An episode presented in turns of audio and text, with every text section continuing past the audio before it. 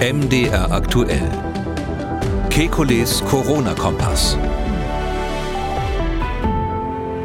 Donnerstag, 13. Juli 2023. Zum letzten Mal vor unserer Sommerpause besprechen wir Aktuelles zur Corona-Pandemie. Wie vor zwei Wochen angekündigt, wollen wir heute einen Schwerpunkt setzen. Ist SARS-CoV-2 natürlichen Ursprungs oder stammt es aus dem Labor? Die Frage nach dem Ursprung der Pandemie ist in den letzten Wochen wieder heftig diskutiert worden.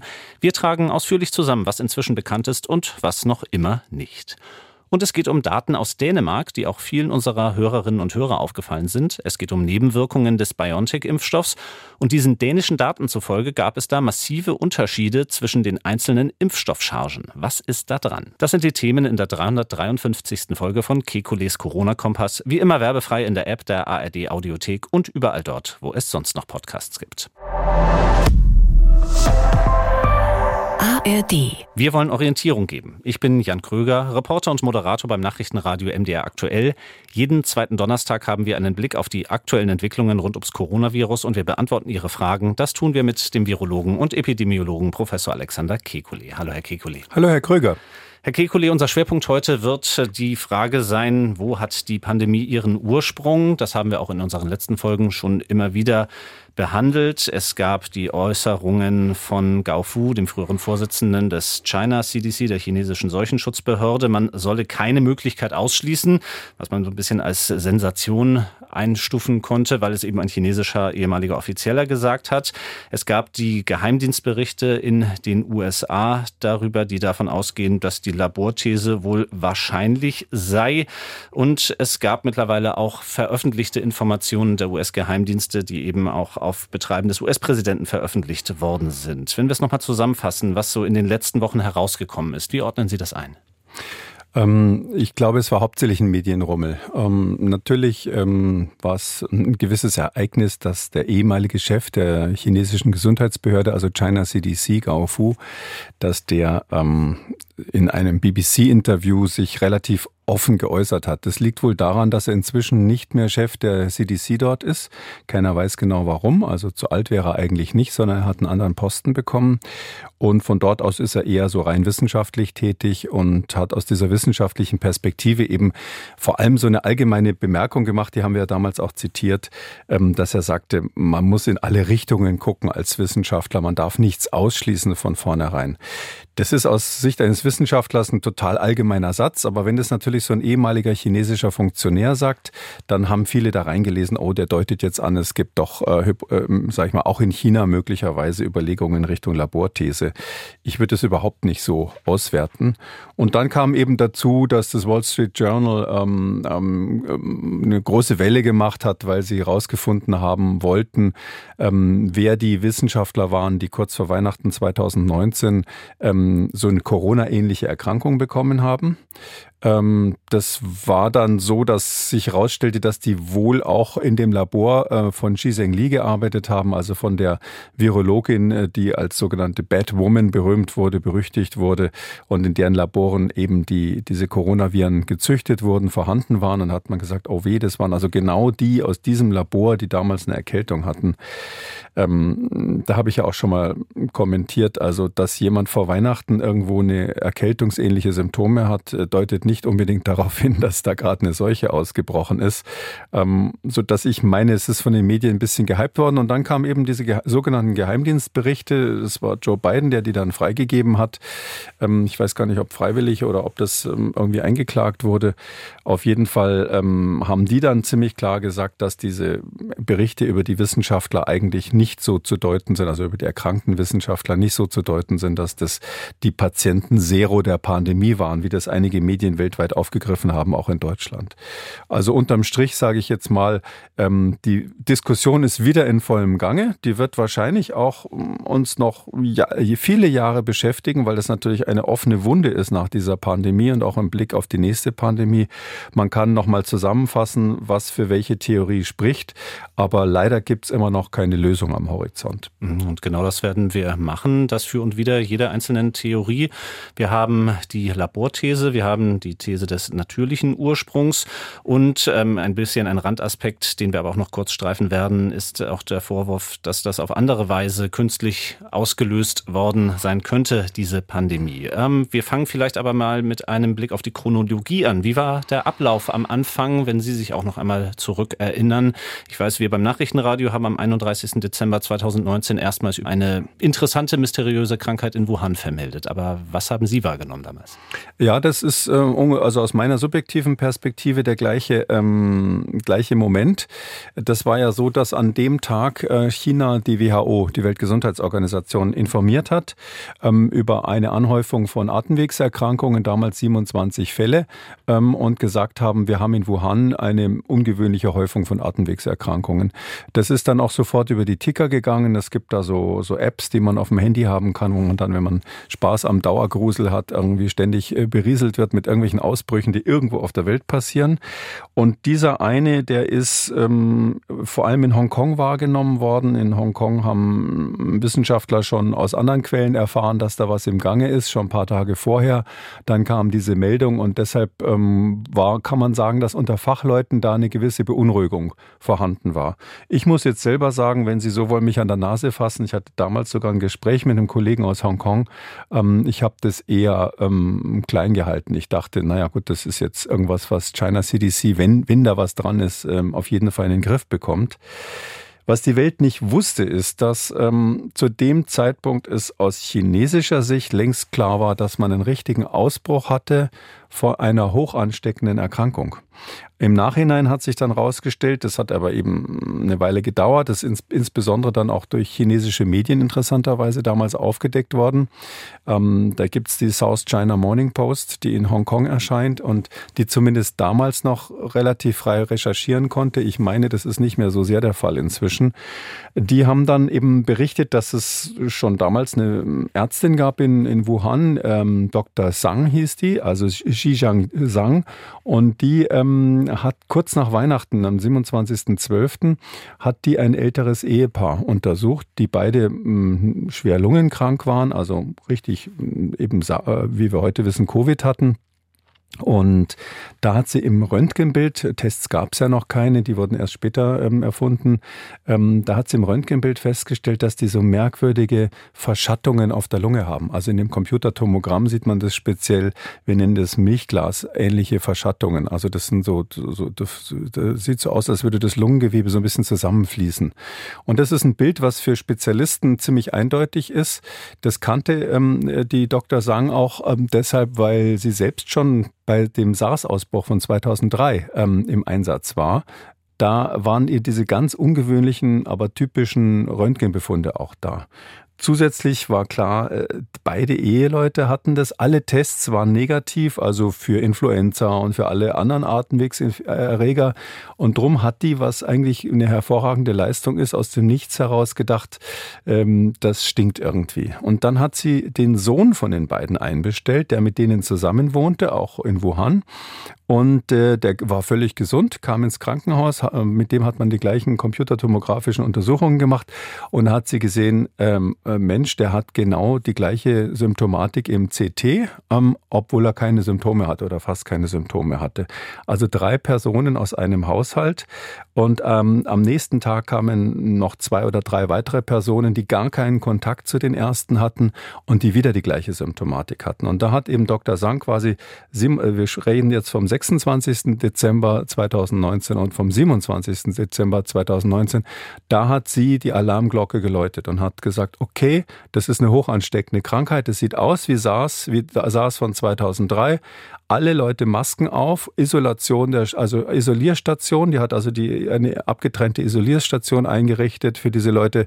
Das Personal wurde angewiesen, das muss man sich mal vorstellen, bei uns wäre das unmöglich. Das Personal wurde angewiesen, ähm, äh, im Klinikum zu bleiben. Die durften nicht mehr nach Hause. Also maximale Sicherheitsmaßnahme, damit die niemanden anders anstecken.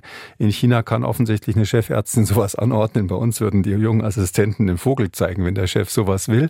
Und, ähm, und dann hat dies tatsächlich äh, geschafft, dass in diesem Setting, obwohl dann jeden Tag mehr Patienten kamen, das wurden mehr und mehr und mehr, ähm, in diesem Setting aus diesem einen zentralen Krankenhaus in Wuhan gab es keine weiteren Ausbrüche, es haben sich auch keine Mitarbeiter angesteckt. Ähm, und das war bekannt natürlich. Sowas läuft ja nicht heimlich ab. Und trotzdem hat China CDC und hat eben die chinesische Regierung natürlich nach außen hin behauptet, das sei alles unter Kontrolle und das sei wahrscheinlich nicht von Mensch zu Mensch übertragbar. Das äh, sind dann die ersten Fälle, die in Wuhan bekannt geworden sind. Und dann schauen wir vielleicht mal an den Beginn zurück, wann man angefangen hat, nach dem Ursprung dieser Fälle zu suchen. Wie gingen da die ersten Untersuchungen vonstatten? Also offiziell haben, hat China natürlich ähm, sofort Untersuchungen eingeleitet. Ähm, es ist aus heutiger Sicht, damals wussten wir das nicht so genau, ähm, bekannt, ähm, dass sofort ähm, spätestens um Silvester rum, also noch vor, Weihnacht, äh, vor Silvester, wurde ein Spezialteam aus Peking dorthin geschickt was eigentlich ungewöhnlich ist, weil dieses Virologische Institut in Wuhan ist eins, eben eins der besten Corona-Forschungsinstitute der Welt. Insbesondere wenn es um ähm, Fledermausviren geht, ist es einfach die Nummer eins gewesen zu der Zeit und wahrscheinlich auch bis heute noch. Die hatten also die Expertise vor Ort. Und China CDC, also die chinesische Gesundheitsbehörde, ähm, die hat auch ein lokales Büro in ähm, Wuhan, was ähm, pikanterweise gerade kurz vorher umgezogen war und wirklich unmittelbar neben dem berühmten Markt dann eingezogen ist, ähm, an dem die ersten Fälle da ähm, dann identifiziert wurden. Ähm, und dann sahen die chinesischen Untersuchungen letztlich so aus, dass sie ähm, am 1. Januar diesen Markt, wo angeblich dann die Ausbrüche waren. Die haben dann gesagt, das geht von einem chinesischen Tiermarkt aus. Das war die offizielle chinesische Version. Ähm, dieser sogenannte South China Seafood Market oder Huanan Market heißt der bei denen. Also Huanan heißt nur Südchina quasi, habe ich mir sagen lassen.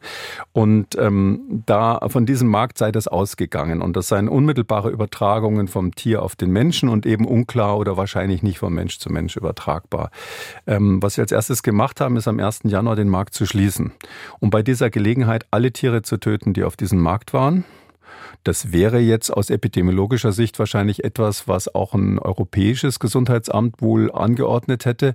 Nur das Merkwürdige ist, dass sie angeblich von keinem der Tiere eine einzige Probe gezogen haben, bevor sie die gekeult haben.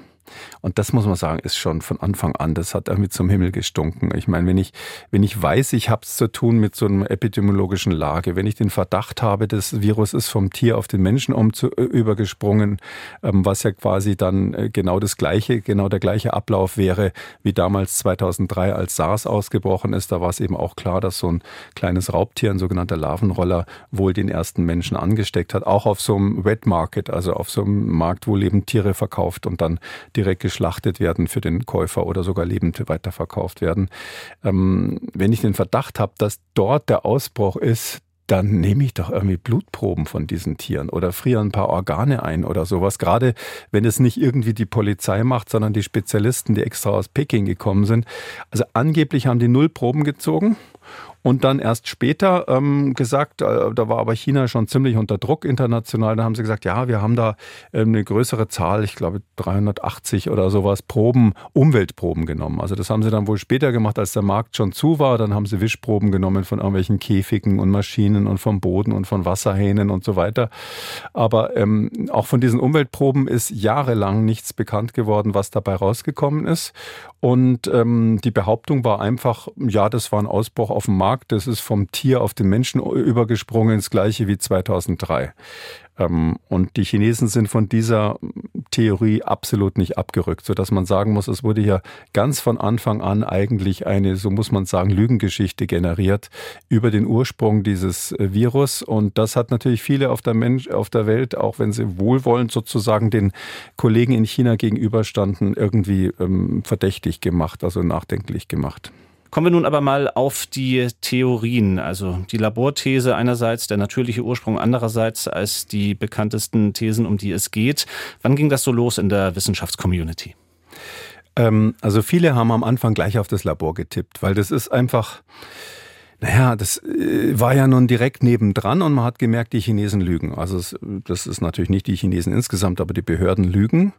Und es war auch so, dass man plötzlich keine Kommunikation mehr zu diesem Wuhan Institute of Virology hatte. Das, die waren irgendwie von der Kommunikation merkwürdigerweise abgeschnitten.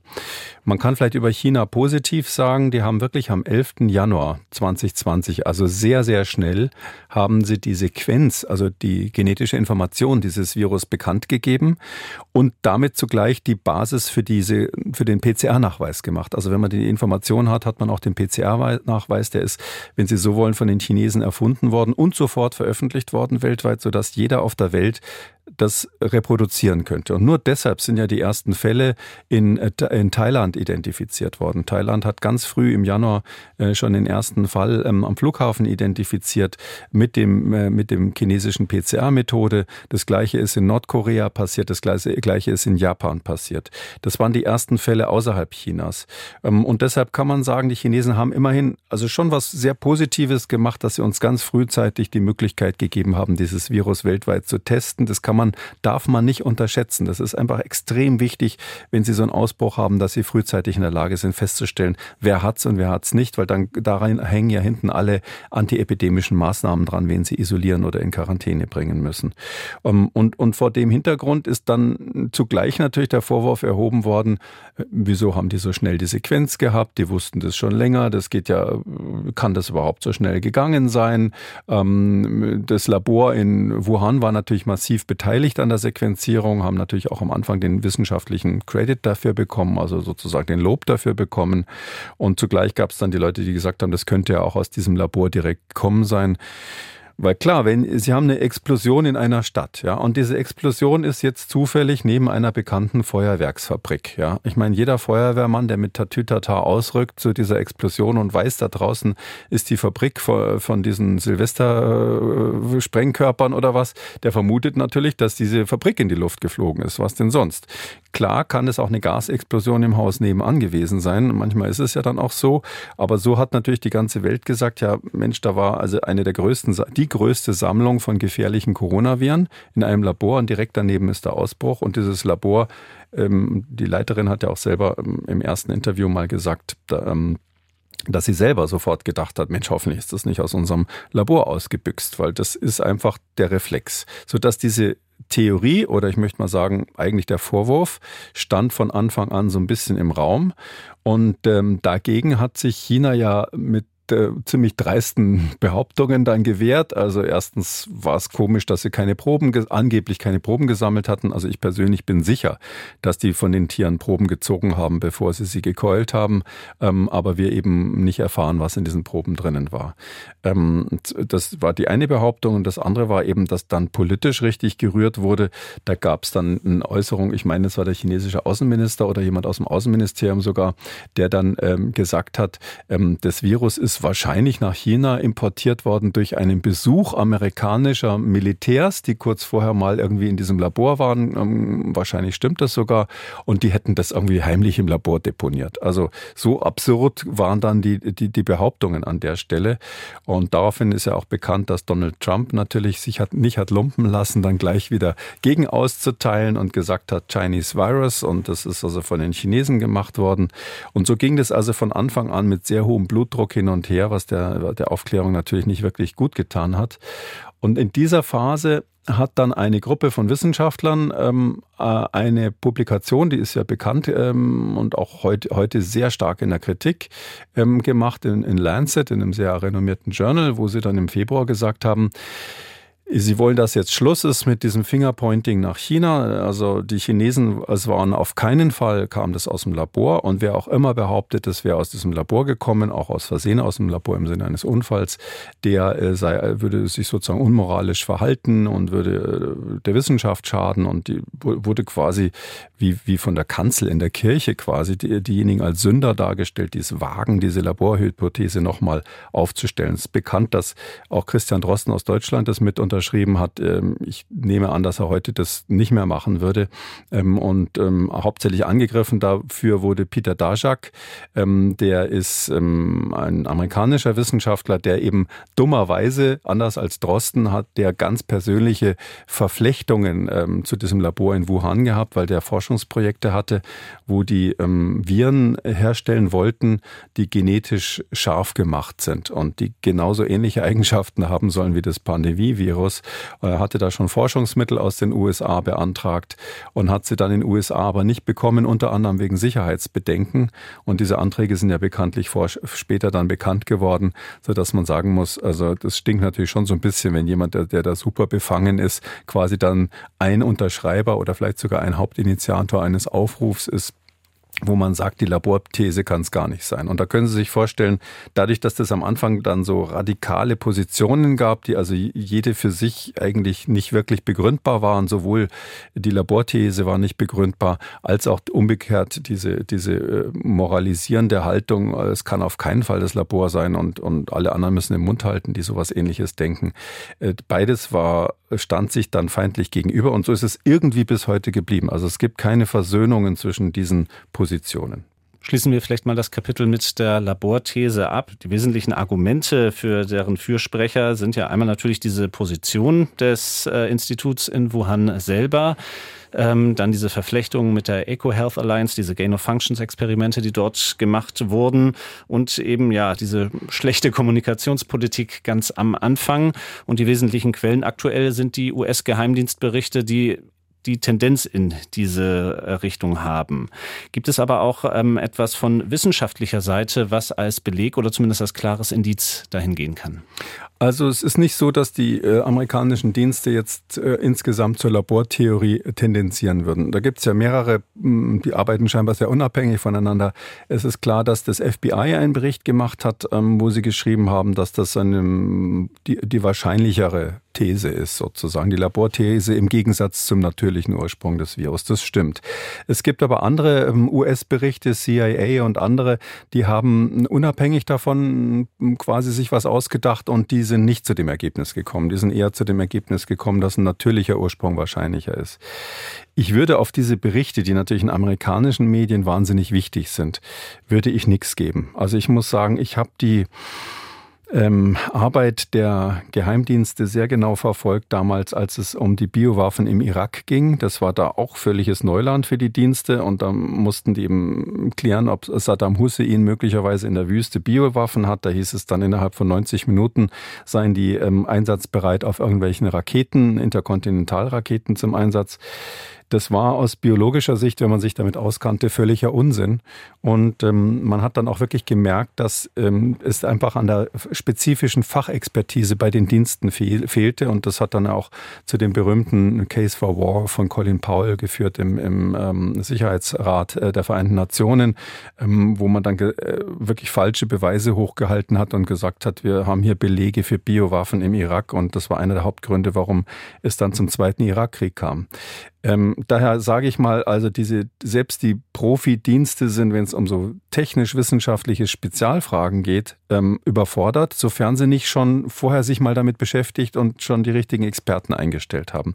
Ich bin sicher, dass die heute genug Corona-Experten angeheuert haben, aber damals war es eben so, dass äh, die alle überfordert waren und das, ich würde mal sagen, egal was das FBI sagt oder der CIA, es ist nicht so, dass die irgendwelche privilegierten Superinformationen haben, ähm, selbst wenn da immer wieder in der Washington Post oder in, in, in, im Wall Street Journal irgendwelche anonymen Informanten zitiert werden, die sagen, wir haben Hinweise, dass das würde ich alles nicht überbewerten. Da ist so ein bisschen der Mechanismus, es steht in den USA in der Zeitung, deutsche Journalisten lesen das und am nächsten Tag steht es dann in den einschlägigen Medien bei uns. Ähm, das heißt nicht, dass es richtig ist. Wissenschaftlich ist es so, ja, Sie haben schon gesagt, es gibt so ein paar Sachen, die sind einfach merkwürdig. Erstens die Locations, muss man ganz klar sagen.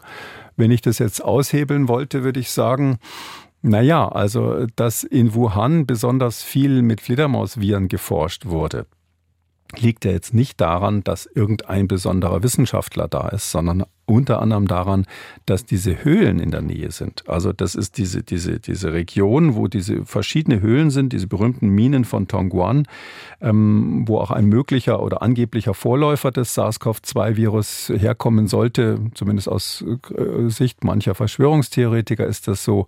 Und weitere Höhlen sind dort in der Nähe. Es gibt auch andere in Südchina, in, in Guangdong gibt es auch Höhlen, aber die, diese, diese klassischen Fledermaushöhlen, wo man diese ganzen Coronaviren isoliert hat, die sind halt dort.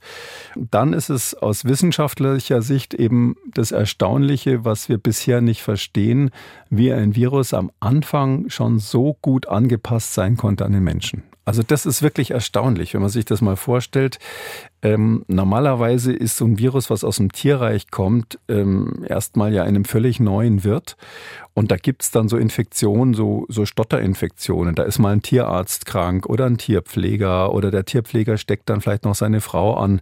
So, das sind so die typischen Infektionsketten, die wir bei sogenannten Zoonosen sehen, die also überspringen. Man sagt das Spillover quasi zu vom, vom Tier auf den Mensch. Also, das hat man aber da gar nicht beobachtet vorher, sondern peng, plötzlich kam so ein hochinfektiöses Virus Virus. Ähm, und ich sag mal, wenn es so gewesen wäre, dass ähm, es vorher viele, eine längere, sag ich mal, Ausbrützeit bei Menschen gegeben hätte. Also wenn dieses Virus sich sozusagen fit für die Pandemie beim Menschen gemacht hätte und, und nicht irgendwie vorher schon, dann hätten das meines Erachtens die chinesischen Behörden bemerkt. Sodass ich fast ausschließen würde, dass jetzt zum Beispiel seit einem Jahr da ein Virus irgendwie regional getobt hat und sich dann plötzlich gezeigt hat durch diesen Ausbruch in Wuhan. Das, der, die eigentliche Entstehung dieses Virus oder dieses, dieses Ausbrechen des Virus beim Menschen, ich sag mal der Patient Zero, wie man das dann nennt, dieser Pandemie, der hat nicht irgendwie ein Jahr vorher in Wuhan gelebt, sondern ich würde das maximal acht Wochen vor dem Ausbruch am Markt muss das gewesen sein sein. Und deshalb sage ich, es war wahrscheinlich keine Anpassung des Virus im Menschen. Das wäre biologisch einfach extrem unwahrscheinlich. Es muss eine andere Art von Fitmachung gewesen sein.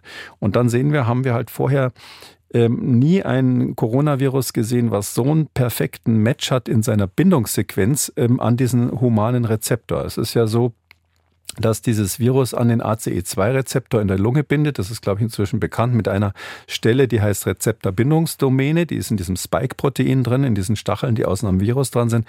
Und es gibt also wirklich, also das, diese Bindung ist von Anfang an faszinierend gewesen, weil die so perfekt ist. Und noch eins weiter perfektioniert dadurch, dass die eine sogenannte, der, Fachausdruck dafür ist, furinähnliche Schnittstelle hat. Also die heißt aus technischen Gründen furinähnlich, aber diese furinähnliche Schnittstelle ist etwas, was ein Protein in der, äh, in der Zelle befähigt, ein Stückchen abzuschneiden von diesem S-Protein. Und das erhöht die Infektiosität in Säugetieren ganz extrem bei, bei Coronaviren dieser Art. Ähm, das kann man sich so vorstellen, äh, wenn Sie, äh, also wenn Sie so einen Rezeptor haben, der hält sich an der Zelle fest. Und dann muss das Virus ja in die Zelle rein. Und ähm, ich vergleiche das immer mit einer Türklinke. Wenn Sie äh, die nicht loslassen, bevor Sie durch die Tür durchgehen, äh, dann werden Sie Schwierigkeiten haben, ähm, quasi reinzukommen. Und deshalb äh, schneidet dieses, ähm, dieser, dieses Protein quasi an dieser Furinschnittstelle ein Stückchen ab, äh, quasi die Hand ab, die die Tür festhält. Und dadurch kann das Virus rein. Und dieser Mechanismus, der ist gibt es auch bei anderen Coronaviren, aber der ist eben sehr perfekt dort. Das sind vier Aminosäuren, die da eingefügt sind. Und das haben nicht, nicht viele Coronaviren, sage ich mal, nur wenige humanpathogene Coronaviren haben sowas. Und ähm, da hat man gesagt, Mensch, wie kann denn das sein, dass so eine perfekte Furinstelle plus diese perfekte Fit, äh, diese perfekte Passform dieser Rezeptorbindungsdomäne, da muss doch einer was gefummelt haben. Also das war sozusagen von der wissenschaftlichen Seite die Theorie, die jetzt nicht wenige auch sehr prominente Wissenschaftler vertreten haben. Und ähm, es war dann auch so, dass der Verdacht gegen China, also aus meiner Sicht, wenn, wenn man, wir sind jetzt dabei, gerade so die konspirative Seite anzuschauen. Also das war halt so, dass die Xi Zhengli, diese Leiterin dieses Labors, die ist dann angeblich, so sagt sie das, nachdem sie diesen Ausbruch da erfahren hat und wusste, was da los ist, ist, an, ist ja an ihre Datenbank gegangen und hat ein, eine Virussequenz wiedergefunden sozusagen. Hoppla, da habe ich ja noch was aus dem Jahr 2013, die 2013 in einer Höhle eben von Tongguan ähm, entdeckt worden sei. Ich glaube auch, dass das so war. Und die, das ist diese berühmte Sequenz, die heißt RATG13, also TG wie Tongguan, so wie diese Höhlen. Und ähm, da, die ist in Fledermauscode dort wohl mal entdeckt worden. Man hat die Sequenz nie vollständig gehabt und die ähnelt aber zu, ich weiß nicht, 97 Prozent oder 96, 97 Prozent ähnelt die quasi dem, dem SARS-CoV-2. Ist also der ähnlichste Vorläufer. Ähm, da fehlt aber, in diesem Ding fehlt jetzt ausgerechnet diese perfekte Bindung der Rezeptorbindungsstelle. Also das eine wichtigste Element fehlt und es fehlt auch diese Furinschnittstelle, sodass jetzt so einige Fachleute gesagt haben, ja Moment mal, das wäre doch ein möglicher Ausgangskandidat, um da was einzubauen, damit das Gain of Function, also sozusagen eine äh, verbesserte Funktion hat, eine Zusatzfunktion bekommt und ähm, da eben dann ähm, die Eco Health Alliance, die Sie erwähnt haben, genau so ein Experiment geplant hatte. Das ist dann später rausgekommen ähm, mit dem Peter Dajak an der Spitze. Zusammen mit den Leuten in Wuhan ähm, hat man gesagt, na klar, die haben das dann später halt ohne den Dajak oder ohne das Geld zumindest aus USA gemacht und haben genauso diese, diesen Klon hergestellt, der dann SARS-CoV-2 ist. Also daher gibt schon wissenschaftliche Argumente, die, muss man sagen, zeigen, wenn Sie so wollen, so ein bisschen auf dieses Labor. Ausschließen würde ich, dass es einer freiwillig, äh, absichtlich freigesetzt hat. Aber ein Laborunfall ist einfach aufgrund der mh, Daten, die wir haben, gerade weil die Chinesen sonst nichts rausrücken, irgendwie eine mögliche Hypothese. Das muss man einfach sagen. Dann kommen wir mal auf die zweite Hypothese zu sprechen, gehen quasi räumlich in die Nachbarschaft in Wuhan, schauen jetzt noch einmal genau auf den Seafood Market dort, auf diesen Markt, der dann auch geschlossen wurde. Ähm, zum natürlichen Ursprung gab es ja durchaus einige größere Studien in den letzten zwei bis drei Jahren. Ähm, was spricht wissenschaftlich gesehen für diese These? Ähm, ja, das, was, was Sie ansprechen, ist diese Debatte, die ist ja, also ich finde, die Debatte wird immer so ein bisschen neben, neben der Sache geführt. Und zwar die Leute, die sagen, nein, das war ein natürlicher Ursprung oder andersrum, die sagen, die chinesische Version stimmt. Die sagen erstens mit äh, Peter Dajak, Christian Drosten und anderen zusammen, die Chinesen lügen nicht. Also die sind der Meinung, dass man chinesischen Wissenschaftlern trauen kann. Ich muss sagen, ich habe äh, Xi Zhengli auch einmal erlebt, die Leiterin von diesem Labor, und ähm, die, es ist, kann man schon sagen, jetzt ist irgendwie gar keine Freundin von mir, ich habe sie nur im Vortrag mal erlebt. Äh, es ist schon jemand, wo man, da muss man sich, man kann sich nicht vorstellen, dass die irgendwie quasi so ein Dr. Mabuse Geheimprojekt nebenbei hatte. Also, aber es gibt ja auch andere Abteilungen da in, in Wuhan. Es ist so, die haben dieses äh, Level 4 Sicherheitslabor, was zum Teil unter militärischer Leitung steht. Und ich bin ziemlich sicher, dass äh, Xi Zhengli, die Leiterin von diesem Fledermaus-Virus-Labor, wenn ich mal so sagen darf, dass die, die ja zur chinesischen Akademie der Wissenschaft, CAS, also Chinese Academy of Science gehört, das ist ja eher so ein offener, auch mit der Welt verbundener Teil und ähm, möglicherweise wusste die gar nicht, was da los ist. Aber die Leute, die sagen, äh, natürlicher Ursprung, die sagen erstens mal, und das haben sie eben schon seit Februar 2020 gesagt, also diese Leute lügen nicht, man kann den Chinesen trauen. Das ist mal so der Grundunterschied, der wichtigste Grundunterschied. Zweitens muss man sagen, für die äh, natürliche Ursprung Ursprungtheorie aus meiner Sicht spricht, dass einfach genau das ja schon mal passiert ist. Also 2003 haben wir es ja schon mal gehabt, dass so ein Virus, und das ist damals ziemlich klar, also da ist äh, jetzt nichts getürkt worden, da ist das Virus wirklich von so einem Wet Market auf den Menschen übergesprungen. Und da haben die Chinesen ja gesagt, ja, ganz fürchterlich und wir schließen jetzt diese Wet Markets und dann kamen natürlich auch die Tierschützer wieder mal und haben gesagt, das geht ja sowieso gar nicht, dass man, was weiß ich, Hunde ähm, äh, lebend verkauft und denen die Kehle durchschneidet, damit sie nicht so bellen und in eine Plastiktüte ste äh, steckt, wo sie dann auf der der Heimfahrt mit dem Fahrrad so langsam ausbluten, damit sie noch richtig frisch sind am Küchentisch. Das ist natürlich etwas, was äh, aus vielen Gründen abstößt und eben auch virologisch ganz fürchterlich ist. Äh, insofern es Hunde sind nicht, aber äh, das sind eben quasi alle möglichen Tiere, die da bei drei nicht auf dem Baum sind, die dann auf diesen Markten verkauft werden. Und da sind eben auch Wildfänge dabei, die solche unbekannten neuen Viren haben dass diese Wet Markets wurden geschlossen nach 2003. Offiziell gab es da Dekrete, aber alle Fachleute wussten, dass die spätestens zwei, äh, zwei Jahre später wieder voll in Betrieb waren. Alles wie vorher. Ähm, außer dass es inzwischen natürlich mehr Menschen gab und wahrscheinlich dann ähm, pro Kopf sogar mehr verkauft wurde als vorher, sodass das einfach eine wahnsinnig wahrscheinliche Theorie ist. Ja, also das ist das Gleiche passiert nochmal. Wieso brauchen wir jetzt da die Labortheorie? Das Gleiche ist schon mal passiert, hat auch schon mal bei gerade bei einem Coronavirus zu einem Ausbruch geführt. Letztes Mal haben wir Glück gehabt, weil SARS-1 nicht so hoch ansteckend war. Bei SARS-2 hatten wir eben aus welchen Gründen auch immer, welcher Zwischenwirt da vielleicht eine Rolle gespielt hat, ähm, hatten wir eben Pech. Drum ist dieses, dieses, dass es schon mal passiert ist, ein ganz wichtiges Argument, aus meiner Sicht eigentlich das stärkste Argument dafür, dass es ein natürlicher Ursprung gewesen sein sollte. Und ähm, dann ist es natürlich so, die Diskussion fokussiert sich auf diesen Markt das finde ich so ein bisschen, hatte ich schon gesagt, neben der Sache. Die, die Befürworter oder die Gegner der Labortheorie äh, beweisen dann immer, dass ähm, es bei diesem Markt ähm, einen ganz massiven Ausbruch gegeben hat. Da ist ja auf merkwürdige Weise sind diese Umweltproben, wie gesagt 580 oder sowas sollten es gewesen sein, die sind auf merkwürdige Weise wieder aufgetaucht. Da ist den Chinesen dann immer wieder gesagt worden, ich hatte das auch in meinem Buch geschrieben, dass das also ganz schrecklich ist, dass die verschwunden sind und auch da bitteschön Erklärungsbedarf besteht. Ähm, das war ja schon 2020 und das haben viele Kollegen dann wiederholt, so lange, bis irgendwelche äh, Schlauberger aus dem Internet Fragmente von DNA, äh, von veröffentlichten Sequenzen quasi, also Gensequenzen von diesem Virus äh, gefunden haben, die möglicherweise aus Versehen ähm, öffentlich gemacht worden, aber wieder ähm, eingesackt wurden. Also das ist quasi publiziert worden und wieder rückgängig gemacht worden. Und dadurch hat man gemerkt, aha, da gibt's also doch diese Proben. Und unter diesem, unter diesem Druck haben die Chinesen dann ähm, diese angeblichen Proben von dem Markt äh, wieder veröffentlicht. Also haben die wieder in dieser Datenbank, die es da gibt, haben sie die wieder öffentlich und zugänglich gemacht. Und darauf stürzen sich natürlich dann sofort alle und haben das ausgewertet. Es war auch ein bisschen unfair. Die Chinesen veröffentlichen das und irgendwelche Arbeitsgruppen aus Frankreich haben dann angefangen, das auszuwerten und die Ergebnisse zu publizieren. Das wird natürlich keinem Wissenschaftler gefallen. Allerdings war das, äh, weiß ich nicht, drei Jahre nach dem Ausbruch. Also die haben das einfach jahrelang zurückgehalten. Ähm, da glaube ich nichts mehr. Also was die dann da ins Internet gestellt haben, keine Ahnung. Vielleicht ist das echt, vielleicht ist es nicht echt, woher die diese äh, Sequenzen hatten. Und da ähm, wurde eben gesagt, ähm, von denen, die das ausgewertet haben, allen voran gab's, gab's, gibt es einen Wissenschaftler aus Arizona, über den wir auch schon mal gesprochen haben, Michael Worobay, der ist eigentlich so Evolutionsbiologe, also aus einem ganz anderen Arbeitsgebiet, hat sich dann irgendwie aber in die Virologie verliebt im Zusammenhang mit äh, SARS-CoV-2.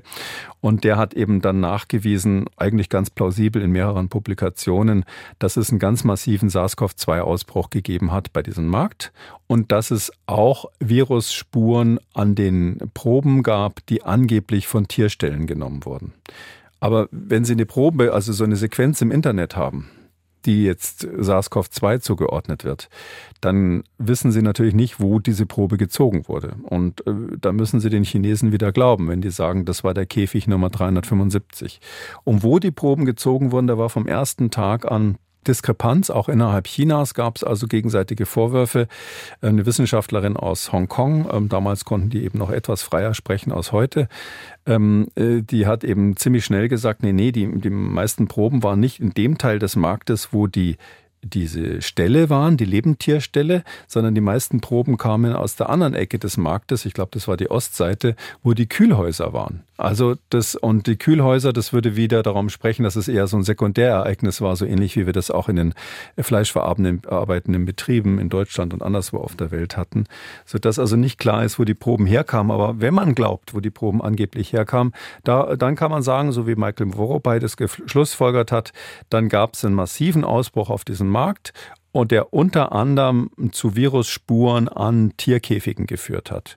Mm, und da, dann haben sie auch noch nachgewiesen, dass tatsächlich äh, mindestens ein Marderhund auf diesem Markt gewesen sein muss, weil sie nämlich die DNA von diesem Marderhund dort gefunden haben. Und Marderhunde sind eine der typischen Verdächtigen, wo, wo ja auch einige Virologen sagen, das könnte gut sein, dass das aus der Pelztierfarm von diesen Marderhunden mal gekommen ist oder ähnliches, die vielleicht dieses Virus ausgebrütet haben könnten für den Menschen, dass es dass es so ansteckend ist.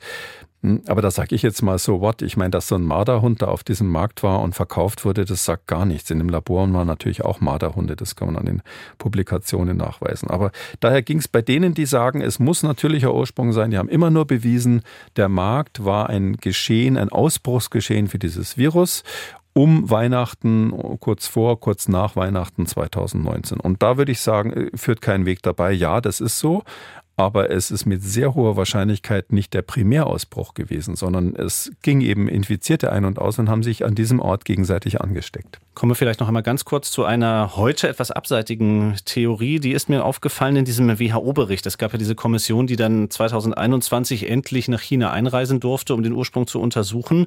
Und äh, da ging es eben neben der Laborthese und der natürlichen These, nenne ich es jetzt mal verkürzt, noch um eine dritte in diesem Bericht dann als möglich äh, eingestufte Variante nämlich äh, Tiefkühlkost. Was hat es damit noch einmal auf sich? Das ist ein bisschen in Vergessenheit geraten.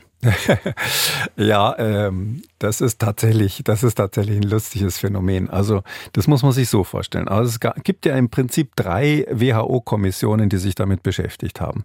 Ähm, die erste war ähm, die Joint China WHO Commission, also die gemeinsame chinesisch-WHO-Kommission. Die ist von Anfang an tätig geworden, ganz am Anfang dieser Pandemie. Und das muss man sich so vorstellen. Ähm, da ging es ja noch um die Frage, ob die WHO diesen internationalen Gesundheitsnotfall ausruft. Ähm, und äh, das hat China ja blockiert, weil bei diesen Sitzungen, das ist in den Statuten so, sitzt immer aus dem betroffenen Land jemand mit dabei, in dem Fall eben aus China. Und dem chinesischen Vertreter zuliebe hat also ähm, Tedros damals, der, der WHO-Generalsekretär, hat gesagt, ähm, wir machen erstmal keinen mm, Public Health Emergency. Was läuft da hinter den Kulissen? China sagt natürlich in so einem Fall, ja, ihr könnt hier alles Mögliche erklären, aber dann kooperieren wir nicht mit euch. Äh, und wir wollen erstmal selber versuchen, das einzufangen. Und da in diesem Zusammenhang ist eben ausgedealt worden, dass, dass eben eine gemeinsame Kommission, nicht eine WHO-Kommission, sondern eine gemeinsame Kommission das untersucht und diese hochpolitisch aufgehängte Kommission, da sieht man mal, wie hilflos auch die WHO bei sowas ist, die hat dann das von Ihnen genannte ähm, amüsante Ergebnis gebracht. Und zwar hieß das Ergebnis der ersten Untersuchung, was übrigens erst zwei Jahre später dann veröffentlicht wurde. Ich glaube, es hat zwei Jahre gedauert, von, von, bis es dann rauskam. Das Ergebnis der Untersuchung hieß dann, Erstens, ähm, eine Laborursprung kann man fast mit Sicherheit ausschließen. Also das war schon mal das Wichtigste. Zweitens, sehr wahrscheinlich war es natürlichen Ursprungs, also vom, vom Tier irgendwie auf den Menschen übergesprungen, was für China jetzt auch nicht so toll ist, weil das natürlich wieder auf diese Wet Markets und auf die äh, Pelzzuchtfarmen und so weiter mit dem Finger zeigt. Das ist ja auch nichts, womit man sich jetzt schmücken kann, wenn es auf diese Weise quasi zur schwersten Pandemie seit langer Zeit gekommen ist. Äh, und drittens ähm, ist eben gesagt worden, und das war natürlich der Wunsch der Chinesen, gelesen, es ist auch nicht ausgeschlossen, dass es irgendwie ähm, über Tiefkühlware importiert wurde, weil das war eine der Hypothesen. Also ähm, das, erst haben die Chinesen gesagt, es war irgendwie amerikanischer Geheimdienst, der das oder amerikanisches Militär, das uns das quasi ins Labor geschmissen hat, ähm, als was ja schon mal komisch genug ist, ja, oder vielleicht auf dem Markt ausgesetzt oder so, keine Ahnung, was die gemacht haben sollen. Ähm, und dann, nachdem man, man, nachdem man wahrscheinlich gemerkt hat, dass es selbst im Inland so, solche Hypothesen, solche Statements sind natürlich nie fürs Ausland. Die wissen, das glaubt, glaubt keine Sau im Ausland. Aber im Inland in China hat es offensichtlich auch nicht so richtig gezündet, diese Idee. Und deshalb ähm, ist man jetzt damit äh, rübergekommen, dass man gesagt hat, ja, das war Tiefkühlware. Ähm, da hat man zum einen dann eingeräumt, dass es doch in dem Teil des Marktes eben positive Proben waren, wo die, die, das, der heißt ja auch Seafood Market, also Fisch und, und Seefrüchte und sowas. Die haben eben einen großen Teil, wo Kühlhäuser sind und wo Lachs und ähnliches verarbeitet wurde. Und dann haben sie eben gesagt, ja, auf diesem Lachs seien auch positive ähm, Signale gefunden worden. Um das einerseits eingeräumt, dass man also auf diesem Markt und nicht nur auf der Seite, wo die Tierkäfige waren, jetzt positive Proben hatte. Und dann im Zusammenhang hat man gleich gesagt, ja, und übrigens war da auch Importlachs dabei. Und wahrscheinlich ist das Ganze überhaupt mit tiefgefrorenem Lachs aus Europa oder aus sonst wo gekommen bekommen.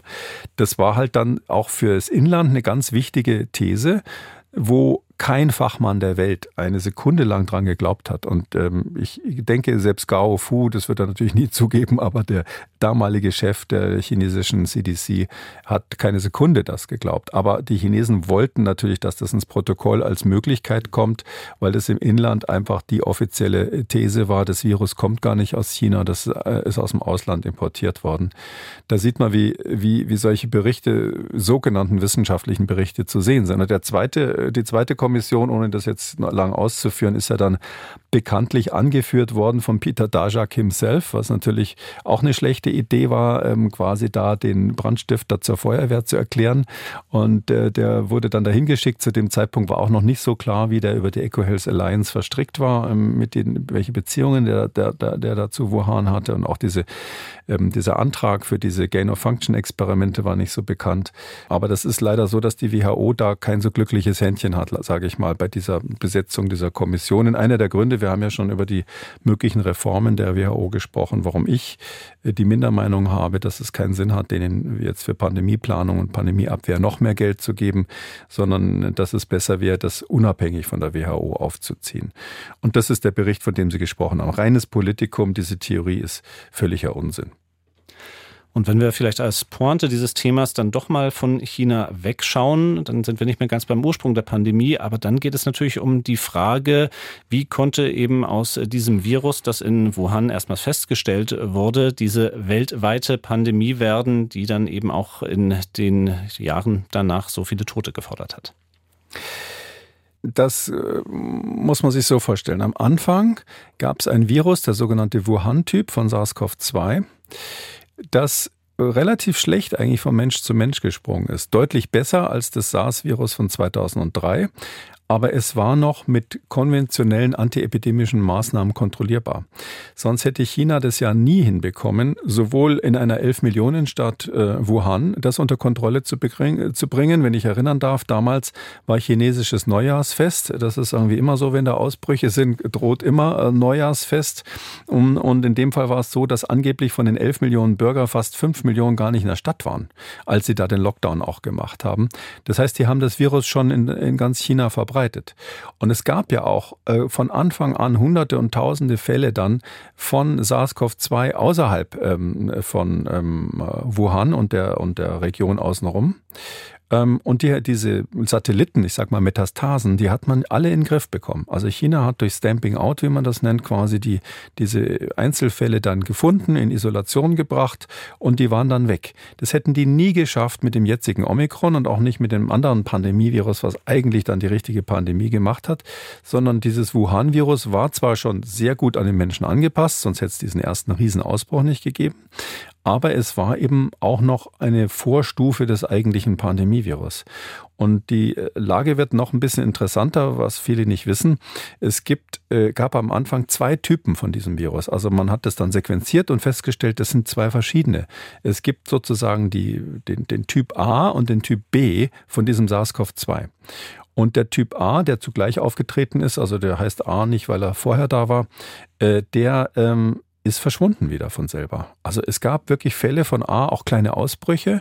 Es gab sogar im Ausland Fälle von, von dem A-Typ von SARS-CoV-2, die eindeutig nachgewiesen wurden. Aber die, das ist A-Virus war irgendwie ein Rohrkrepierer. Das hat es nicht geschafft, irgendwie in China eine längere Infektionsketten hinzukriegen. Ähm, und das Typ B, der hat sich dann weiterentwickelt und, und, und, und weltweit auch dann schrittweise durchgesetzt. Übrigens daraus, dass man zwei Typen hatte, A und B, das ist auch für die Leute, die jetzt sagen, es kann nicht aus dem Labor gekommen sein, ein ganz starkes Argument, weil die sagen, schaut mal her, zwei verschiedene Typen relativ von Anfang an. Das beweist doch, dass es zwei Spillover-Events gewesen sein müssen. Das heißt also, wie wir das auch von anderen Viren kennen, bei HIV ist das zum Beispiel bekannt, wie das Virus, was AIDS machen kann. Da ist bekannt, dass das mehrmals vom Tieren auf den Menschen übergesprungen ist. Darum gibt es verschiedene HIV-Typen, die weltweit zirkulieren um da auch wieder ein Gegenargument zu bringen und zu zeigen, wie schwierig die Diskussion ist. Ähm, es könnte ohne weiteres sein, das ist die Hypothese, die ich jetzt sozusagen favorisiere, aber es ist nur eine Hypothese, dass dieser A-Typ einfach überhaupt schon länger da war. Dass es einfach wahrscheinlich in China ähm, schon länger einfach so Corona-ähnliche Infektionen gab, die halt nicht so schwer waren, die nie so richtig ausgebrochen sind, weil es keine hochinfektiöse Variante war. Und möglicherweise gibt es ständig und überall in China irgendwelche Coronaviren, die kleine Ausbrüche machen, von mir aus in der Nähe, in der Nähe dieser Fledermaushöhlen oder sonst wo. Und ein Epiphänomen davon war wahrscheinlich dieser Typ A, der da vorhanden ist. Den hätte man nie gefunden, wenn der Typ B nicht diese, diese, diese Riesenausbrüche gemacht hätte. Und nur weil man nach dem dem SARS-CoV-2 dann so intensiv gesucht hat, hat man diese Typ-A-Infektionen dann sozusagen da als Beifang noch mit, mit, mit im Netz gehabt. Ich glaube, dass das ein völlig unabhängiges Epiphänomen war, dieser Typ A, der da zeitweise aufgetreten ist. Also deshalb auch nicht absolut gegen die Labortheorie spricht, weil wenn nur das B ausgesetzt wurde, würde das reichen. Und was ist dann passiert? Ähm, dieser erste Typ B, der ja dann der Vorläufer, der Ururgroßvater der, der Pandemie ist, um, ähm, und da der ähm, ist interessanterweise ähm, auch nicht in der Lage gewesen, echte Pandemie zu machen, weil der nicht ansteckend genug war. Aber in Norditalien, und das war sozusagen dann der eigentliche Durchlauferhitzer dieser Pandemie, da ist es eben passiert, dass ein anderer Typ sich durchgesetzt hat. Man weiß nicht, ob die Mutation dort entstanden ist, aber der äh, es hat sich dort jedenfalls sozusagen durchgesetzt. Das ist der Typ B1. Der hat eine ganz bestimmte Mutation, die wir auch kennen, die ist damals auch beschrieben worden. Darum heißt auch G-Typ manchmal, weil da eine Aminosäure ausgetauscht wurde in, in, in ein G. Dieser, dieser eine Typ, der hat ähm, eine, eine Veränderung, die gar nicht in dieser Rezeptorbindungsdomäne ist, sondern ein bisschen weiter weg, aber auch im Spike-Protein, was dieses Ding wesentlich infektiöser macht. Also schlagartig eine deutliche Verbesserung der Ausbreitung beim Menschen macht. Und da ist es eben so, dass man ähm, gesagt hat, ähm, dieser, äh, also da ist es so, dass dieser Nord, der norditalienische Typ ist eigentlich der, der die Pandemie gemacht hat. Ähm, das war am Anfang heiß umstritten, muss man sagen, als ich das zum ersten Mal geäußert habe, ähm, relativ zeitgleich, wo das beobachtet wurde, dann äh, ja auch äh, nach dem Ausbrüchen in Norditalien, gab es auch in der deutschen Virologenszene, muss ich sagen, massiven Widerstand. Also ich bin auch persönlich äh, damals vom Ehrenpräsident der ähm, Gesellschaft für Virologie, Herrn Fleckenstein, massiv dafür angegriffen worden, ähm, dass ich das erklärt habe. Die Chinesen liebten mich dafür bekanntlich, weil, weil das dann hieß, ah, da sagt jetzt ein europäischer Wissenschaftler auch, dass das Virus eigentlich aus Europa kommt, was natürlich nicht stimmt, sondern das Virus kam aus China. Aber es ist so, unterm Strich, wenn wir in, in Norditalien besser hingesehen hätten. Und es ist ja bekannt, dass äh, auch Ermittlungen geführt wurden, unter anderem deshalb gegen den italienischen Gesundheitsminister, weil der das am Anfang unterdrückt hat. Wenn man in Norditalien besser hingesehen hätte, hätte man vielleicht dieses Ausmaß der Pandemie noch verhindern können. Weil die Italiener haben es ja tatsächlich geschafft, diese, äh, da gibt es jetzt auch Studien, die das genauer inzwischen untersucht haben. Also ist völlig klar inzwischen, dass die, diese Theorie stimmt, dass das aus Norditalien eigentlich in die Welt gegangen ist. Ähm, da, da, hat man geguckt, was ist eigentlich mit dem Typ B dann passiert in Norditalien. Den gab es nämlich auch am Anfang. Und so, äh, äh, sobald dann die weitere Variante davon, die heißt dann B.1, entstanden ist, war es so, dass das B schlagartig verdrängt wurde. Also das ist verschwunden von der Bildfläche, so dass man sagen muss, dieser Typ A ist äh, ausgelaufen. Der Typ B hat auch weltweit immer mal wieder kleine Herde gemacht, hat es aber auch nicht geschafft, richtig eine Pandemie zu machen. Offensichtlich hat er ein ähnliches Schicksal genommen wie SARS von 2003. Und jetzt gibt es diesen Typ B1, der definitiv sich in Norditalien durchgesetzt hat, weil man dort eben lange das übersehen hat, dass da Tausende von Fällen waren und natürlich auch keine Gegenmaßnahmen ergriffen hat. Äh, dann auch auf Anweisung des Ministers ähm, ja bekanntlich die PCR-Untersuchungen nicht mehr gemacht wurden. Und dieser von dort aus ist das Virus dann in die Welt gegangen und hat von dort aus eigentlich erst den Siegeszug angetreten. Das heißt, wir hatten mehrere Chancen eigentlich, die wir verpasst haben. Das entweder zu stoppen oder zumindest erheblich abzubremsen. Und Zeit heißt natürlich in so einem Fall immer mehr Zeit für die Impfstoffentwicklung. Dann fassen wir das mal zum Schluss zusammen. Einmal die Thesen nach dem Ursprung. Zunächst einmal ähm, sind Sie optimistisch, dass wir das eines Tages wissen werden? Äh, ich glaube irgendwie nicht dran, aber ich halte es nicht für ausgeschlossen, sagen wir mal so. Also das Problem ist schon lösbar. Ähm, was wir da machen müssten und wo ich glaube, dass die Chance besteht, das rauszukriegen, ist nicht durch weitere Untersuchungen. Also da, da ist irgendwie das, das Land verbrannt. Aber es ist so, ich sehe eine Chance an folgender Stelle. Das Virus selber kann man sozusagen in den Zeugenstand rufen. Ähm, wir können ja durch äh, genetische Analysen so ähm, Stammbäume machen von den Viren. Und dann kann man ganz gut zurückverfolgen, wie lange es die Viren schon gibt. Und da ist zum Beispiel völlig klar, dass es dieses Virus schon gab, bevor der Marktausbruch in, in Wuhan war. Das kann man anhand des Stammbaums zeigen, dass auf jeden Fall im November 2019 es in China schon ähm, äh, Vorläufer gegeben haben muss. Das heißt, diese ganze Diskussion um den Markt ist völliger Quatsch, weil das ist auf jeden Fall ein Sekundärevent gewesen. Es ist auch ähm, ähm, Unsinn, sich darüber unter, unter, zu unterhalten, was mit den drei Wissenschaftlern ist, die da grippeähnliche Symptome hatten. Weil eben auch das viel zu spät ist. Also das Urereignis muss früher gewesen sein. Ähm, und ähm, deshalb, egal ob das jetzt ein Laborunfall war oder irgendetwas, wo es aus der Natur äh, gekommen ist, ist wahrscheinlich ein, zwei Monate vor diesem äh, Ereignis von dem Markt gewesen. Und da kann man, da kann uns vielleicht sogar die künstliche Intelligenz helfen, kann man ähm, mit ähm, Computeranalysen rauskriegen, sozusagen rückwärts, genetisches Engineering rückwärts machen ähm, im, äh, am Computer und versuchen rauszukriegen, wie hat eigentlich wie muss das Ursprungsvirus eigentlich ausgesehen haben, was der Urvater von dem Ganzen war. So ähnlich wie man das auch in der Forschung macht, wenn man in der Archäologie wissen will, rekonstruieren will, wie die Vorläufer irgendwelcher Hominiden ausgesehen haben. So kann man das in der Virologie auch und kann man das immer besser, weil man SARS-CoV-2 inzwischen versteht, weiß, wie schnell sich das mutiert, mit welchen Arten von Mutationen man rechnen muss. Da gibt es verschiedene Sorten von Mutationen, die man berücksichtigen muss. Und deshalb bin ich das, da glaube ich, das ist die einzige Chance, wo wir möglicherweise rauskriegen, wie das Ursprungvirus ausgesehen hat. Und wenn man das rauskriegt, kann man möglicherweise anhand dieses Virus dann auch mm, eine ganz gute Schätzung machen, in welchem Tier das gewesen sein muss.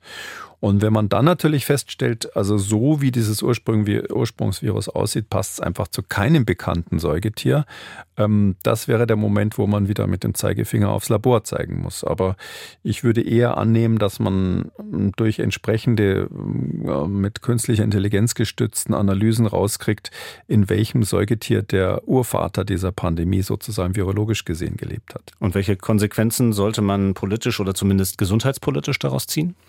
Ja, eben das eine, politisch muss man natürlich schon antreiben, dass man nach diesem Virus Zero, sozusagen nicht Patient Zero, den wird man nicht kriegen, aber das Virus Zero, dass man danach sucht, vielleicht auch in Rückstellproben. Die zweite Chance, die man hat, ist ja, äh, wir überall auf der Welt in den Laboren haben ja aus der Zeit damals, und das sind die zwei Monate vor Weihnachten 2019, um die es nur gehen kann, haben wir ja noch irgendwelche eingefrorenen Proben. Und das müsste ja eigentlich mit dem Teufel zugehen, wenn nicht irgendjemand aus China mal ausgereist ist und dieses Virus dabei hatte und dann irgendwo in einem internationalen Krankenhaus ähm, ihm Blut abgenommen wurde.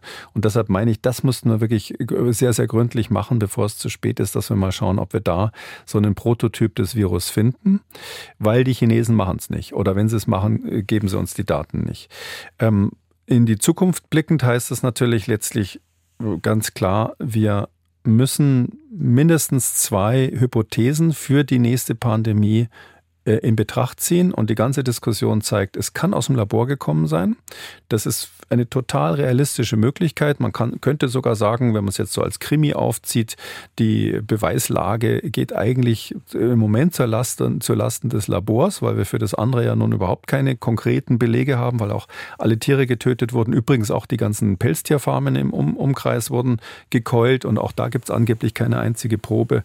Das heißt, es könnte aus dem Labor gekommen sein. Und was heißt das? Wir müssen zwei Sachen machen. Erstens solche Gain-of-Function-Experimente, die man ja da macht, also die Viren oder Krankheitserreger gefährlicher machen, die müssen wir einfach international stärker überwachen und kontrollieren. Das muss transparent sein. Es kann nicht sein, dass irgendwo äh, Wissenschaftler, auch wenn sie es gut meinen, zusammensitzen und irgendwas machen, was Millionen Tote fordert. Oder vielleicht die Menschheit auslöscht. Das ist ja auch nicht auszuschließen. Und da muss ich einfach sagen, das ist, äh, da muss die Politik sich zusammenraufen und da muss man einfach sagen, an der der Stelle äh, brauchen wir eine Zusammenarbeit, äh, dass klar ist, wie sowas kontrolliert wird. Also solche Gain-of-Function-Experimente. Und natürlich dann auch die allgemeine Sicherheit in Laboren, weil auch ohne solche Gain-of-Function-Experimente gibt es natürlich ähm, hochgefährliche Erreger. Und wenn man annimmt, dass die selbst aus so einem Sicherheitslabor ähm, rauskommen können, wieso soll das nur in China passieren? Also das könnte auch irgendein deutsches Labor sein. Und da will ich jetzt nicht aus der Schule plaudern, aber mal so pauschal sagen, also die Sicherheit ähm, gegenüber Diebstahl oder gegenüber gegenüber versehentlicher Freisetzung in deutschen Laboren ist auch nicht so super toll. Da könnte man auch noch einiges machen, habe ich auch seit Jahrzehnten angemahnt, dass man da, dass man da Verbesserungen braucht. Ähm, und das andere ist die Frage, es ist ja wie auch immer ein Spillover gewesen. Also es war eine Fledermaus und dass das quasi von den Fledermäusen wie auch immer übers Labor oder auf einem anderen Weg quasi in die Menschheit kommt. Das heißt, wir machen da was falsch im Zusammenleben mit der Natur. In dieser Natur leben einfach gefährliche Viren, auch welche, die viel gefährlicher sind als das, was jetzt die Pandemie gemacht hat. Es gibt ja Ansätze, die heißen One Health, also dass man sagt, es gibt quasi so ein, eine Weltgesundheit äh, von der Natur, von den Tieren, vom Mensch, ähm, die man insgesamt betrachten muss. Und gerade im Blick auf solche Pandemien ist es natürlich notwendig, dass man dafür sorgt, dass diese Lebensräume von so Tieren, die gefährliche Viren haben, dass die eben in Ruhe gelassen werden. Es hat keinen Sinn, wenn man da irgendwie ähm, die aus ihren ähm, Biotopen vertreibt oder eben dann engen Kontakt herstellt, dass also so eine Fledermaus quasi in den Schweinetrog reinmacht, wo dann das Schwein das frisst und hinterher auch infiziert wird und ähnliches. Und das Letzte, was wir natürlich machen müssen, das ist völlig klar, also äh, auch wenn das dem Politiker nicht schmeckt, wir müssen unsere Reaktion auf Pandemien verbessern, weil trotz allem, trotz aller Prävention, es wird die nächste Pandemie kommen Und wir haben weltweit lausig reagiert. Vor allem müssen sich da die Länder an die Nase fassen, die eigentlich die besten technischen Möglichkeiten hatten. Ich habe das äh, Beispiel Norditalien und Europa gesagt. Von hier aus ist eigentlich die Pandemie in die Welt gegangen. Und dass man das hier nicht gebremst hat, ähm, das ist eigentlich äh, ganz fürchterlich. Und inzwischen eben wissenschaftlich, ich habe es gesagt, früher wurde man dafür angegriffen, wenn man das gesagt hat, aber inzwischen ist es ähm, wissenschaftlich bewiesen. Und daraus muss man Konsequenzen ziehen. Da müssen Politiker sagen, jawohl, wir haben das verstanden, dass wir auch eine Teilschuld tragen an diesem Problem. Es ist nicht nur ein Chinese Virus. Und ähm, wir hätten äh, an wichtigen Stelle was machen können. Wir hätten schneller reagieren können. Bis hin zu den Feinheiten bei der Gegenwehr. Das ist ja bekannt, dass wir in Deutschland zum Teil zu spät, aber zum Teil auch ganz massiv überreagiert haben. Ich glaube, da, ähm, trotz aller anderen Probleme, die politisch im Raum stehen, dürfen wir nicht vergessen, unsere Hausaufgaben zu machen.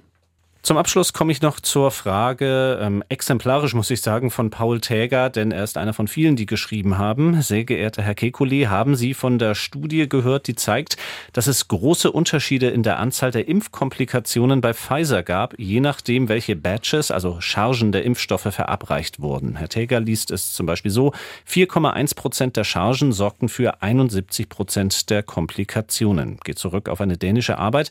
Ich würde mich freuen, schreibt Herr Täger noch, wenn Sie das aufgreifen und ihre Relevanz erklären könnten. Ja, das kann man kurz machen. Die Studie ist natürlich äh, viel diskutiert worden. Die haben in Dänemark sehr seriös, also das, das Serum-Institut dort ist also ein sehr seriöses Institut. Die haben ähm, quasi von Dezember 2020 bis Januar 2022 haben die ausgewertet, ähm, welchen Chargen sind denn eigentlich die gemeldeten Nebenwirkungen zuzuordnen. Das kann man in vielen Ländern gar nicht machen, weil das äh, in vielen Ländern gar nicht aufge, aufgelistet ist, welche Chargen, Produktionschargen das waren. Das Virus wird ja nicht, äh, das, der Impfstoff wird ja nicht auf einmal hergestellt, sondern in sogenannten Batches hergestellt. Also gibt gibt es einen Produktionsprozess, gibt es eine Chargennummer ähm, und äh, das wird dann verimpft. Da hatten sie fast 62.000 ähm, zu den Batches oder zu den Chargen zugeordnete Nebenwirkungen, gemeldete Nebenwirkungen, davon 14.000 schwere und 580 ungefähr Todesfälle. Das heißt also, die hatten schon eine große Zahl von Nebenwirkungen und eine sehr, sehr große Zahl von, von äh, Impfstoffen natürlich. Und insgesamt waren es 52 Chargen, die in, in Dänemark verimpft wurden. Ziemlich wenig natürlich, weil es ein kleines Land Land ist. Und da haben sie eben genau, was da gerade gesagt wurde, festgestellt, und das ist ein Phänomen, dass es eine äh, Häufung von Nebenwirkungen, von gemeldeten Nebenwirkungen bei bestimmten Chargen gab. Da muss man jetzt zunächst die Frage stellen, kann es sein, dass da irgendwelche Confounder im, am Werke waren, also irgendwelche Störfaktoren? Ich sage mal zum Beispiel, dass bestimmte Chargen bei bestimmten Patienten verimpft wurden. Das ist bei so einem kleinen Land nicht auszuschließen, dass man vielleicht bei Leuten, die nur in Altersheimen waren, bestimmte Chargen genommen hat oder dass die zeitlich nacheinander so geimpft wurden, dass die Nebenwirkungen damit korrelieren. Ähm, manche Leute melden sich ja schneller, wenn sie irgendwo einen dicken Arm haben und andere nicht so schnell und dass vielleicht das irgendwie durch die Zuordnung der Chargen zu den Impflingen irgendwie erklärbar wäre. Solche Confounder versuchen solche Studien natürlich immer auszuschließen, aber muss man sehr genau prüfen, ob sowas eine Rolle gespielt hat.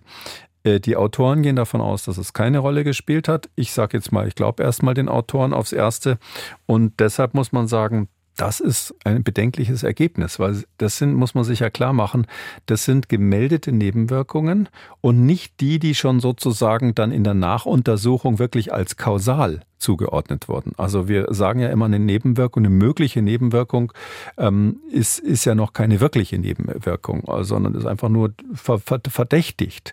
Und dass diese Verdächtigten irgendwie abhängig von der Charge sind, was bedeutet das?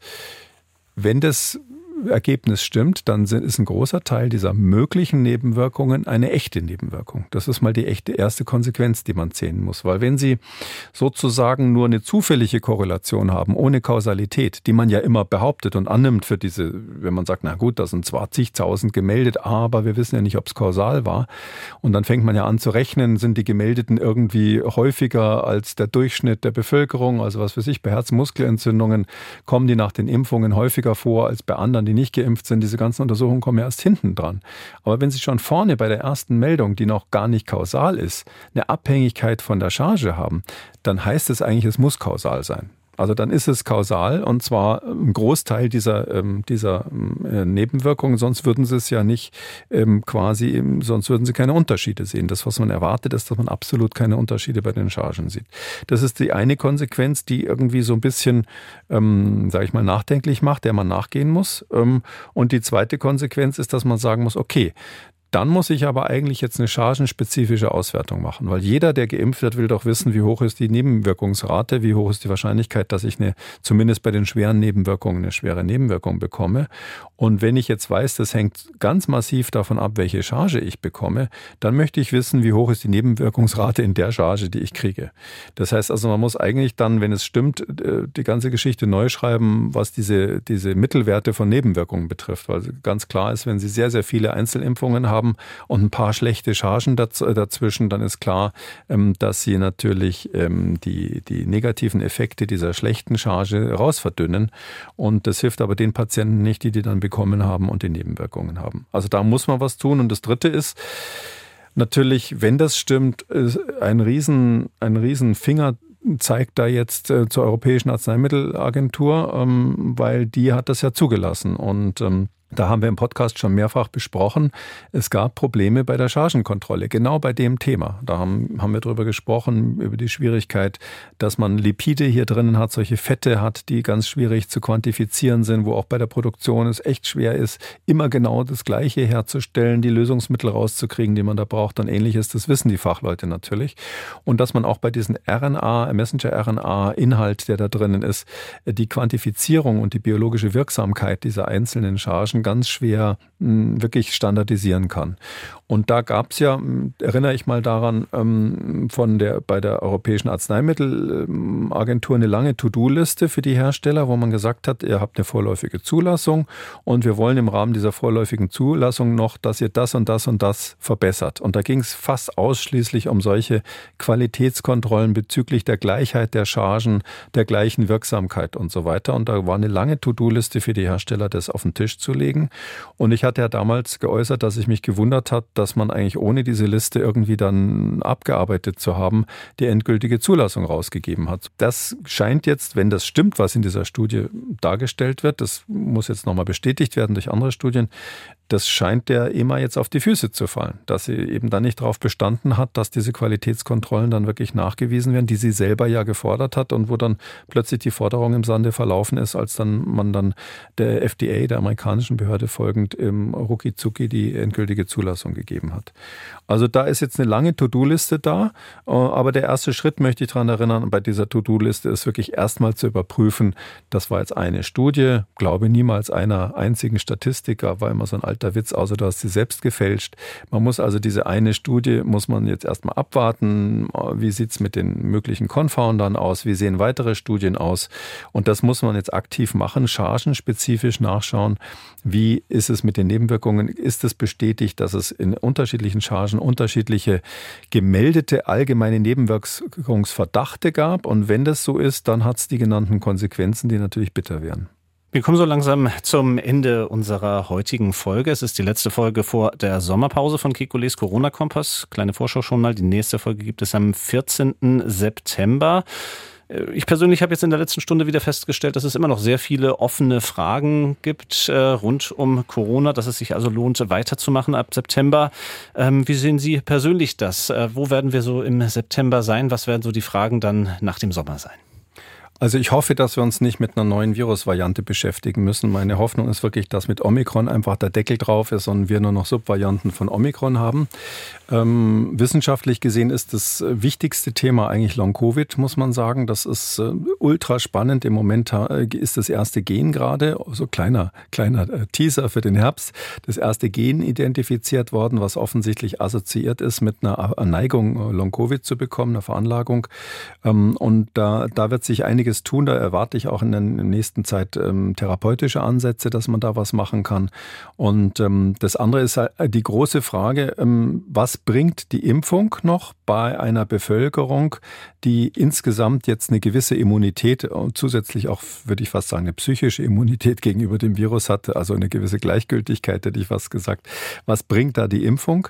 Ähm, braucht man die noch? Wer braucht die noch? Und wie kann man vielleicht die Impfstoffe verbessern, damit sie eben einen Effekt haben und und man nicht so oft die, diese Ansage hört, Mensch, ich bin doch dreifach geimpft, jetzt bin ich trotzdem so schwer krank mit Omikron, sowas hört man ja oft. Oder Leute, die dann Long-Covid haben, obwohl sie voll geimpft waren oder nach der zweiten Infektion erst Long-Covid bekommen oder ähnliches. Also an dieser Front, glaube ich, wird noch einiges passieren und da werden wir unser Verständnis noch erheblich vertiefen. Damit sind wir am Ende der 353. Ausgabe von Kekules Corona-Kompass. Vielen Dank, Herr Kekule. Den nächsten Corona-Kompass dann also nach der Sommerpause am 14. September. Aber am nächsten Donnerstag gibt es noch einmal Kekules Gesundheitskompass, dann allerdings mit meiner Kollegin Susanne Böttcher. Vielen Dank also für heute und von mir aus schon mal einen schönen Sommer, Herr Kekule. Ja, das wünsche ich Ihnen auch. Einer, einer geht noch. Bis dann. Tschüss. Wenn Sie eine Frage haben, dann schreiben Sie uns. Die Adresse lautet mdraktuell-podcast.mdr.de oder rufen Sie uns an kostenlos unter 0800 322 00. Kekules Corona-Kompass gibt es als ausführlichen Podcast in der App der ARD Audiothek und überall sonst, wo es Podcasts gibt. Und wer das ein oder andere Thema noch einmal vertiefen möchte, alle wichtigen Links zur Sendung und alle Folgen zum Nachlesen finden Sie unter jeder Folge unter Audio und Radio auf mdr.de. MDR aktuell. Kekules Corona-Kompass.